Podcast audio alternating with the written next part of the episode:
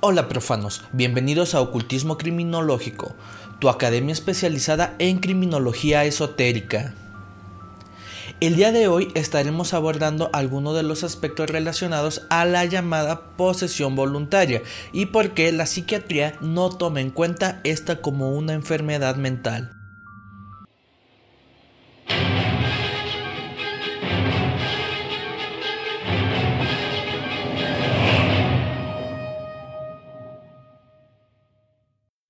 Como mencioné en el capítulo anterior, la posesión es entendida como una condición psicofísica en la que la persona se considera o es considerada habitada por un ser sobrenatural. Por ejemplo, un espíritu, un demonio, un ser divino o un ancestro familiar.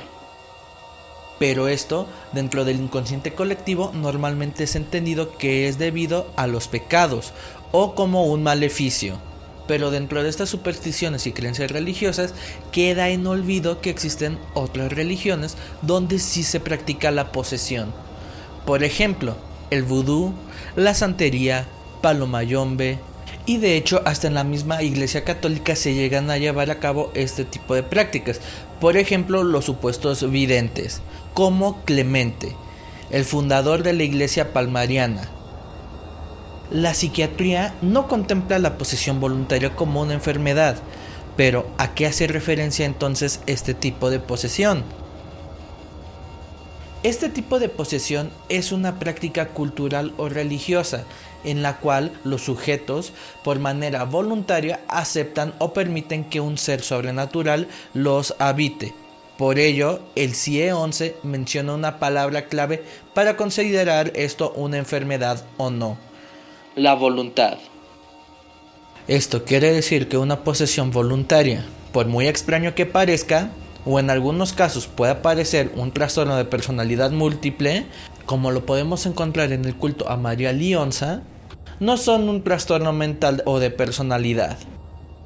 Por ejemplo, podemos encontrar en Venezuela el baile en candela, que es uno de los encuentros espiritistas más importantes para los devotos de María Lionza este basado en tradiciones africanas, españolas e indígenas, y esto lo podemos observar en ritos donde se invocan diversos espíritus y algunas personas dejan que estos habiten en ellos, dando sentido a la definición que hemos dado sobre posesión. Pero esta intromisión en el cuerpo de los practicantes es voluntaria. Para contextualizar un poco acerca de este culto, se dice que María Lionza era una mujer mestiza, mitad indígena y mitad española. Y mencionan algunos devotos que su magia comenzó desde que ella vio su reflejo en un río. Notó que sus ojos eran claros, muy distintos a los ojos oscuros que caracterizan a la población de ese entonces. Ella es considerada lo más alto dentro del espiritismo en Venezuela. También algunos mitos refieren que esta diosa se fundió con el agua para la cosecha. Podemos encontrar un gran sincretismo religioso en este culto, debido a que en él podemos encontrar prácticas católicas, africanas e indígenas. Se menciona que esta diosa habita en la montaña de Sorte, ubicada en Yaracuy, Venezuela. En el baile en Candela, los creyentes suben a esta montaña durante tres días, en los cuales mencionan que los cuerpos de algunos espiritistas pueden recibir a un muerto en su interior.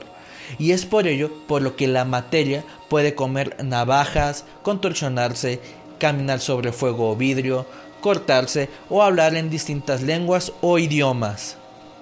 Al término materia hacen referencia a la persona que va a contener a los espíritus, o en otras palabras, será el poseído.